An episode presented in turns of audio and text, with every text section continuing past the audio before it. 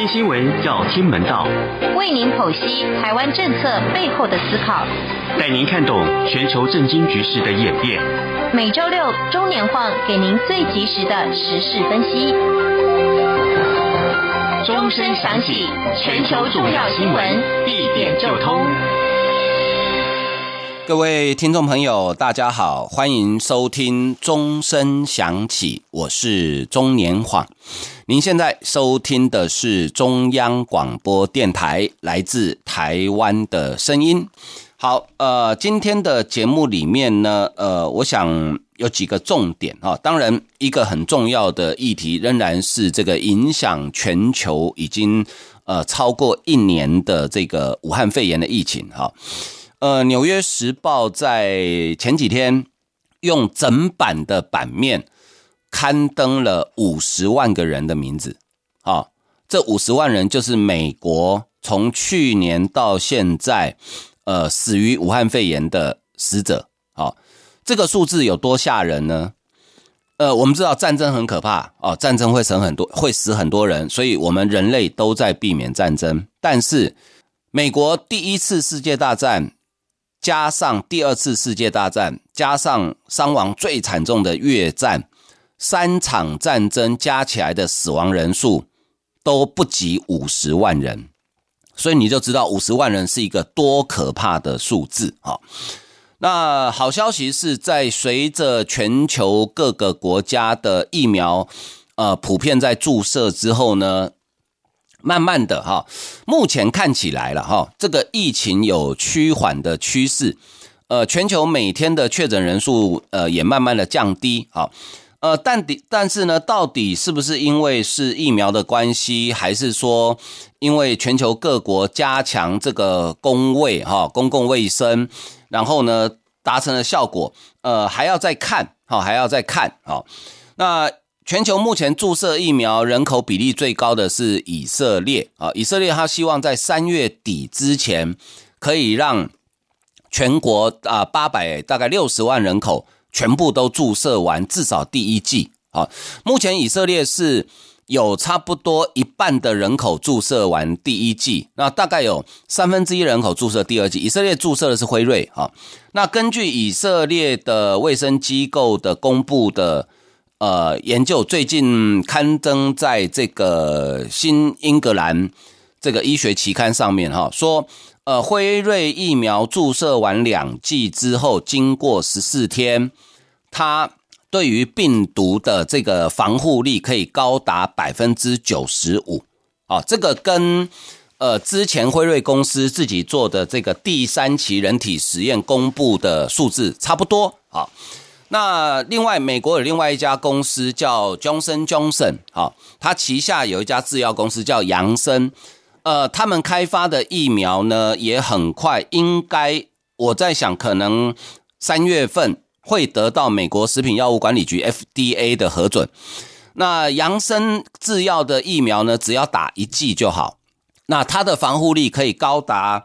呃百分之六十六啊，但是很特别的是，呃，它对于确诊之后得到重症的防护率呃高达百分之八十五哈，疫苗的作用大概就两种作用，第一个是预防你被病毒感染，第二个是好，你就算不小心打了疫苗还是被病毒感染呢，它可以避免你变成重症啊，就像流感一样，有些人说啊，我怎么打了流感疫苗还得流感啊？但是你不会变成重症啊，所以呃这个疫苗，那台湾的部分呢，呃我们总共。呃，采购目前确定采购的哈，大概有差不多两千万剂，也就是可以给台湾一千万人来呃使用哈。那行政院长苏贞昌礼拜五在立法院的时候，他说，呃，今年的第一季啊，第一季会有两千万剂的疫苗到台湾哦，第一季就只剩下一个月喽，剩下三月份而已哦，会有两千万的疫苗到台湾，好。呃，我知道在这段期间，很多人说啊，台湾怎么打疫苗的速度这么慢？人家世界八十个国家都已经开始在打了哈。呃，也没错了哈。但是我想，我觉得大家要搞清楚那个立足点不一样。好，比如说以色列，前几天看到一个新闻，斗大的标题写以色列疫苗注射顺利哈，即将解封。好。我看到以后，我说我吓一跳，我说以色列怎么这么快？好，因为我们对解封的理解是说啊，可以开放国境了，人民可以自由进出，可以自由出国，外国人也可以去，对不对？就仔细看内容，不对，它的解封是指什么？就是说学校哈可以面对面上课了，不用视讯了，不用线上上课，然后呢，你可以去图书馆里面了。那所有在台湾生活的人都知道。我们过去一年来就是过这样的日子啊，我们的学校从来没有停课过啊，我们还是去图书馆啊，我们甚至还去电影院啊。然后英国呢，说他们政府考虑开放哈两户人家六个人以下的聚会。我们知道英国人很喜欢家庭聚会嘛，哈。我想六个人，诶，我们台湾刚农历年的时候，你如果比较大家族吃个年夜饭哦，不要讲六个人，六十个人都有可能。而我们已经过这样的生活过一年多了，所以我们当然不用急啊。我们急什么？好，其他国家是连上课都不能上，连图书馆都不能去，诶啊，我们都已经过得这么正常，所以我们真的不需要急。好，所以疫苗是大家不需要急，而且台湾的防疫因为做得非常的好，好，做得非常的好，所以呢，呃，在上个礼拜陆续哈。呃，又有两家这个国际的媒体在分享台湾的防疫，其中一个叫《纽约时报》啊。根据中央社的转载，呃，《纽约时报》呢是用这个台湾裔的导演叫做李立盘，好，他在台北住防疫旅馆的见闻写成这一篇报道。好，这报道里面讲到说呢，呃，这些旅客检疫的时候呢，当然没有像度假村那么舒适的生活了哈，但是呢。呃，旅客等待这个病毒检验阴性反应结果的这段期间呢，可以相对自由的哦，这个在呃住在防疫旅馆里面哈，呃，这个我们在台湾的检疫生活是这样，每天你有两个礼拜时间啊，每天都要被关在房间里面，而且自掏腰包哈，呃，这个。以澳洲来讲，澳洲的新南威尔斯一个人检疫两周的价钱大概是三千澳币，好，大概是台币六万两千块。一家四口如果检疫两周要五千澳币，台湾其实没那么贵。台湾我记得一天是差不多，每一家旅馆不一样，但是平均大概在两千块左右。那除了这个台湾、澳洲以外呢，纽西兰、中国、呃，突尼西亚。等国呢也都要求入境旅客要检疫啊，那大多数人检疫当然很不方便哦。这个诶，关在房间里面十四天是真的很难过的时候。我问过曾经住过检疫所的朋友啊，他说大概第七天到第十天那几天是最难过的时候，那时候会有一种莫名其妙冲动想往外面跑啊，虽然明知跑出去会被罚钱啊，但是呢，他就有一个莫名其妙的冲动想往外面跑。呃，所以每天只好坐在窗户边看外面的太阳哈。但是你过了这个，称它为撞墙期好了啊。过了这几天之后，第十天到第十四天，反而你会觉得过得好快。好，所以大概是七到十这几天是最难过的时候啊。那可是呢，也没办法哈，这只能这种不方便，可是为了大家的安全哈。那对于这个疫情爆发之后呢，习惯在家上班的人，本来就在家上班，就是所谓的售后族来讲，他觉得好像没什么大不了的哈。那李立盘呢，呃，他在，因为他曾经拍过一部电影叫做《别逞英雄》哈，Don't be a hero。他是住在旧金山啊，他他在疫情期间呢，回到台湾工作，而且探亲。一开始他来的时候呢，并不担心说这个入境检疫没什么了不起的哈。他到台湾之后，在台北呢，住在这个呃简易旅馆里面，检疫到第八天的时候，他就坦诚说：“我对于检疫两周的规定，哈，认为自己可以轻松度过这两周，哈，有点过于自信了。”好，他说呢，我原本每天待在，因为他原本每天在旧金山里面，他就很少外出。好，他他说我每天待在公寓里面二十二小时。好，他想说。二十二小时，我平常二十二小时不出门，那你一天也才二十四小时，多两小时应该没差吧？但是李立盘说呢，他说我忽略了少了那两小时，真的差很多，哈，真的差很多。其实我跟你讲，心情上差最多，因为你住在家里，你不想出门，是你自己不想出门。可是你在检疫的时候，是你根本规定你不准出门。好，这个心理上真的差很多。像我有时候放假的时候，我也有也会在家待一整天都不出门啊，你也觉得一天很快就过啦。可是你如果规定说你这一天你一步都不准出门，那是很痛苦的事情。好，所以这个报道写呢，他说这个简易生活哈过得怎么样，很大一部分取决于这个防疫旅馆跟旅游目的地。好，有些地方允许旅客你可以自己选择。啊，防疫旅馆有些呢是会指定旅馆啊，李立盘倒是从我们政府提供的旅馆名单里面呃挑选，好，那在你挑的时候，他就告诉你我的价格、我的面积、地点，还有呢有没有窗户等等，好，那可是呢，你去澳洲跟纽西兰就不一样啊，是没得选哦，你就是在你去哪里你就去哪里，好，呃，那。检疫日子呢，枯燥乏味怎么办呢？所以只好靠工作时来打发时间。好，美国计划生育学会的资深总监叫谢泰然，啊，他是二零二零年十一月从华府飞到台北，他在也是在旅馆里面检疫。他说他的作息呢，就配合美国东岸的时间，因为华府美国东岸从晚上十点工作到隔天早上六点，那换算成。华府的时间呢，就是早上十点到下午六点，然后这段其他时间呢，他就休息啊。那所以呢，谢泰然在台北从防疫旅馆附近的餐厅订餐啊，他可能每天吃那个旅馆帮你准备了三餐，你也腻了哈，他就订餐，结果他发现呢，这个是呃食物的品质差距很大哦，让他留下很深刻印象的是呃这个。米其林星级的餐点，当然啊，那当然印象深刻，因为也会比较贵啊，对不对？好，呃，所以为了解闷呢，呃，检疫旅客检疫的时候，经常会用社群媒体跟人互动啦。哈。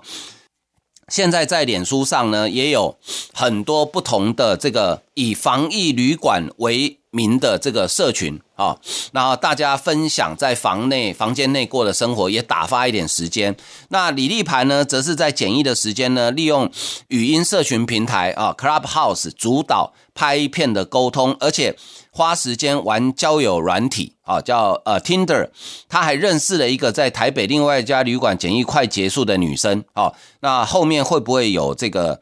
呃，艳遇这个我们就不知道了哈。不过呢，这个检疫旅馆就是住起来是很辛苦啦，哈，是很辛苦，没错啦，哈。但是呢，这也没有办法，真的没有办法哈。等于是为了大家的安全啦，哈，就是呃，大家各自呃牺牲一点方便性了，哈，各自牺牲一点呃方便性了，哈。这个真的是没有办法的事情哈。那至于说这个。呃，其他的简易旅馆哈，住起来的感觉怎么样哈？呃，《纽约时报》其实也有四位记者，因为他可能是因为要要派到台湾来哈，所以呢，他就呃实地的去呃体验了这个呃简易旅馆啊，简易旅馆哈，结果他发现反而诶，他对台湾的这个简易的感觉哈是呃相当的好，好像他觉得台湾的。呃，简易不管是旅馆啦哈，或是啊、怎么样哈，他觉得诶做的还还蛮好的哈。那这个我们下一段再来跟呃大家分享，先休息一下。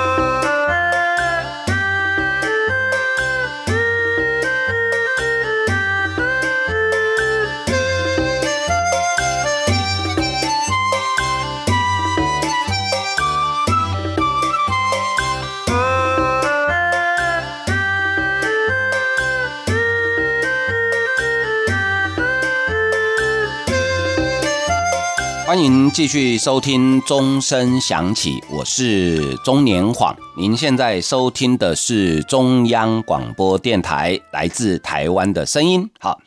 呃，《纽约时报》有一位记者叫做秦颖，啊，他叫 Amy 秦，他原本是《纽约时报》派驻在北京的记者啊，但是呢，去年这个啊，在最早啊，在二零一九年底的时候啊，这个武汉肺炎爆发，所以呢，他一月底就从北京跑到呃，在二零二零年的一月底就从北京到武汉去采访，然后呢，美国开始在武汉撤侨，还有搭上了美国的撤侨班机回到圣地牙哥，好，然后呢。后来在圣地牙哥呢，他说，从他的亲身经验你就知道哈，后美国的疫情为什么会这么严重？呃，一开始的时候，因为他说他在圣地牙哥那个美国当时都大部分都在军事基地里面隔离，好，因为空间大啊。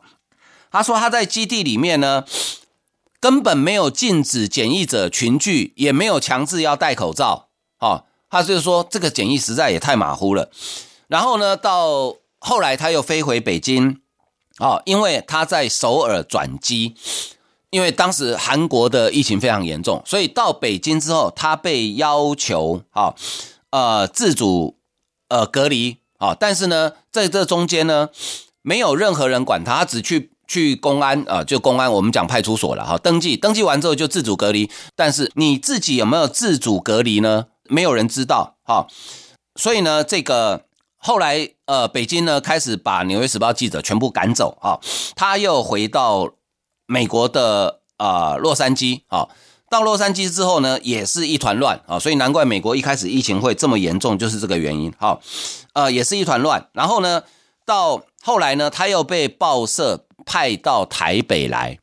好，到台北来采访，他真的就体验到了。他说：“难怪台湾防疫可以做这么好啊！”他说：“一下飞机。”在机场就好几关简易的关卡，然后呢，就检防疫人员呢记录他的体温、健康状况、旅游史，然后呢去旅馆啊，简易旅馆，在旅馆外面迎接他的工作人员呢，全身穿着防护衣，戴着口罩，还有护目镜，然后呢，你的所有手提的行李全部消毒，然后帮你按电梯，好，然后呢就跟他 say goodbye，然后秦颖自己讲到说，他说他是我在未来两周。见到的最后一个人，因为在你在就关在房间里面，你就见不到人了。好，然后呢，他说检疫期间每天要回报体温，然后呢跟呃我们的政府通报健康状况。旅馆人员呢每三天每天三次，哈，每天三次替他送餐。他说整个隔离检疫过程非常细腻又非常有效率。啊，两周之后解除隔离。呃，他跑到购物中心去美食广场去散步。他说看到很多人带着笑容一起用餐。他说景象令人惊艳啊，一切感觉都是如此的正常。好、哦，所以呢，呃，你就知道哈、哦，这个台湾的防疫为什么会得到世界各国的肯定。好、哦，那最近呢，呃，瑞典远在北欧的瑞典电视台也做了专题报道。好，呃，他说无病毒的台湾，疫情下生活如常，经济成长。你要知道哦，台湾去年的经济成长率是百分之三点一一，在全球所有已开发国家当中，我们是第一名，非常不容易。全球已开发国家，我如果没记错的话，应该是二十三个国家哦。大部分都是负的，诶，台湾去年不仅是正的，还三点一一，全世界第一呢，好，真的不简单哈。呃，瑞典呢，这个电视台叫 SVT 啊，SVT，它的有一个节目叫做《外国事务所》啊，就在这个月二十三号的时候呢，用无病毒的台湾来介绍台湾的防疫哈，而且分析说为什么台湾在疫情下呢可以很正常的生活，好。节目一开始用一个很简单的问题问所有瑞典的观众朋友，他说：“台湾啊，一个距离病毒源头中国只有短短一百二十公里的地方啊，台湾跟中国距离最近的地方真的只有一百二十公里啊，何以至今只有九个死亡案例，生活完全正常，甚至还有经济成长？”好，呃，接着呢，播出一段一个瑞典非常有名的 DJ 叫做 Edison 好。他在去年十一月有来台北演出，好，那这个演唱会里面呢，人山人海，完全不受疫情的影响。他们说这个是瑞典过去一年来根本看不到的画面。好，瑞典的人口呢，大概只有呃，差不多是一千一百万左右。我们的人口是瑞台湾的人口大概是瑞典的两倍哦。好，可是我们的确诊病例不到一千人。好，如果扣除掉境外移入的本土病例，大概也才八十几个人而已，只有九个死亡案例。瑞典目前的疫情是怎么样呢？瑞典是六万三千例确诊，一万三千人死亡。所以你觉得瑞典人看到这个数字的时候会不会昏倒？哎，台湾的人口是我们的两倍，可是他的确诊案例是我们的六十三分之一，死亡病例呢更是我们的大概是一万分之一左右而已。好，他们当然会吓到啊。呃，这个节目呢还请到瑞典的中国专家，好，还有一位台裔的瑞典人到现场对话，还用视讯的方式访问我们的。行政院政委员唐凤，以及护理师郑雅文，还有呃这个奥勒冈州立大学教授叫季俊辉。好，那这家电视台的中国评论员沙贝里他说，台湾防疫成功归功于超前部署，还有因为台湾是一个岛国，封锁国境相对容易啊，这也是事实。岛国因为四面都是海，封锁国境很容易。好。可是凭良心讲，台湾在过去这一年多里面，我们很少完全锁国，好，大概就是会有一部分的开放。好，他称赞超前部署，让台湾人民对政府有足够的信心，而且在疫情肆虐的时候，给台湾争取了很多的反应时间。好，另外也提到 SARS，他说台湾因为有 SARS 的集体创伤的经验，还有因为我们长期被国际社会孤立，所以呢，我们很多事情都习惯自己来。好，那季俊辉则认为，虽然被孤立带给台湾很多负面的影响，但是呢，因为台湾不是世卫组织 WHO 的会员国，反而能够独立于国际社会之外进行防疫，不受限于 WHO 的错误资讯，这是真的。大家现在回过头去想，去年初的时候，WHO 提供了多少的错误资讯？台湾因为第一，我们不是会员国；第二，我们对中国够了解。啊，第三，我们有派专家到武汉现场看过，所以我们一开始就没有受到他错误资讯的误导。事后检讨，美国前一阵子的检讨，他们也也认为说，一开始被 WHO 误导，哦，所以才会造成疫情失控嘛。啊，那这个中他们的瑞典的中国专家叫做啊桑克列夫，他说，台湾社会在疫情肆虐之下还能保持正常运作。加上中美的贸易战，很多台商回流，这是台湾还能有经济成长的重要因素。他也提到，台湾生产的许多商品，正好是目前世界上很多国家进行封城、在家上班、上学、追剧所必须的科技产品，这是事实。你看台湾的从去年以来所谓的这一波的疫情商机，哈。除了我们知道的这个防护衣、口罩、消毒用品、哈呼吸器之外，卖的最好是什么？视讯的设备、远端上班的设备，包含笔记型电脑、视讯的镜头等等。哈，呃，台湾今年一月外销订单比去年同期成长百分之四十九，这是十一年以来新高，好，高达将近六百亿的美金。其中第一名就是资通信产品，大概卖了一百多亿美金吧，是有史以来最高。好，所以呢，可是这一位专家可能对台湾真的不够了解。好，没有错，中美贸易战很多台商回流，可是呢，台商回流并不是因为中美贸易战。是因为二零一六年蔡英文总统上任之后，就开始积极推动台商回流，因为我们做好准备，所以当台商回来的时候，我们接得到球。经济部成立一个投资台湾事务所，全部用单一窗口，你一个台商要回来，就专人帮你服务，你只要找那个人就好，所有大小事情帮你搞定，所以才会有那么多台商回来。好，那另外呢，这个也有一个小插曲，哈，他说这个节目里面。有卫福部疾管署的副署长罗一军，啊，对武汉出现特殊传染病病毒防疫，呃，发现的经过就是他在 PTT 上面看到嘛，啊，另外呢，呃小男孩跟防疫团队的粉红色口罩，还有总裁，哈，那只那只狗狗有没有？那只柴犬很可爱，好。呃，除了防疫的成果以外，这个节目也介绍台湾跟中国的关系，台湾的经济民主，好，也在这个节目中呈现出来，哈。所以呢，我想，呃，这个节目，哈，这个节目，哈，呃，应该是这个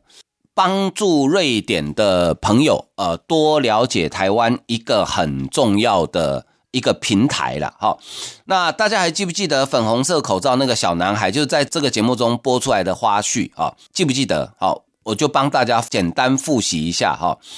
就是在呃当时大家都要戴口罩的时候，那时候口罩还不能在外面买到，就是我们还是用健保卡限量购买的时候，曾经有媒体说有家长抱怨哈。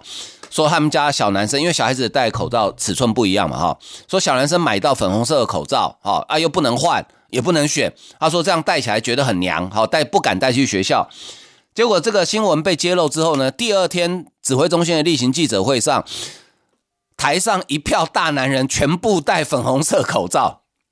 这故意的嘛？就全部戴粉红色口罩给你看，男人也可以戴粉红色口罩，没什么了不起的。好，结果诶，这个问题。就无形中，它就被消弭于无形，它就被化解掉了哈。所以我觉得，呃，台湾的防疫的成功，当然有很多的政府的超前部署也好，或是这个呃人民的配合了哈，政府的超前部署了哈，这个都是呃非常重要的原因了哈。那除了防疫好之外呢，台湾。呃，经济成长，好，那讲到经济成长呢，呃，就讲到这个电力的需求，好，那台湾因为我们在二零二五年，好，呃，照小英总统定下来的标准呢，是这个，呃，要达到第一个非核家园，因为台湾所有核电厂到二零二五年说会除役，然后呢，第二个，呃，天然气发电要占所有供电量的一半，百分之五十，因为。天然气发电是目前已知所有火力发电里面污染相对最少的，好，所以最近台湾很多人在联署，哈啊，对于要设在桃园观塘海岸的第三天然气接收站，认为它会破坏掉这个早礁的生态，哈，在联署反对，呃，但是有几个背景要跟大家说明，就是第一个，原本国民党时代规划的开发面积是两百三十二公顷。但是因为那个开发面积如果开下去哈，那附近的早教大概全部被挖光，所以后来民进党二零一六年上台之后，把开发面积缩小变成原来的十分之一，二十三公顷，而且用的就是十八年前已经呃在朱立伦当桃园县长任内开发的这个呃大潭工业区的海埔新生地，所以没有再多挖任何一块地。好，而且呢。接收的港口呢，采用这个外海的港口，好，呃，就是说我因为地不够，所以我把港口呢弄到外面去，好，然后再接进来，好，所以我想，经济发展跟环境保护，它已经冲突了几十年，好，呃，我们不可能呃肆无忌惮的破坏环境，可是谁不用电？我们一定要用电。因为核二厂二号机二零二三年就除役了，到时候北部的用电会出现缺口，好，所以这个天然气的接气站就是要提供给大潭火力发电厂新设的两部天然气发电机要用的，如果没有的话，它没有燃料，那没办法发电，那到时候北部电会不够，那台积电我们的护国神山没有电，它也护不了国，好，所以。呃，这个观念，我觉得大家要建立起来一个相对比较正确的观念了哈，才不会一听到环保就觉得哇热血澎湃，我一定要去联署啊！环保是很好啊，但是呢，它跟经济发展当中永远要找到一个平衡点，你不可能百分之百好，也不可能另外一边都是零，你总是要找到一个平衡点。而现在我看到这个方案，我认为是现阶段。我们能做到最好的方案，将来等人类科技进步之后，也许我们会找到一个可以完全不破坏环境，但是又可以有充足的电力使用的发电方式。但是对不起，现在还没有。好，好，今天因为这个时间的关系，我们节目进行到这里，非常感谢大家收听，再见。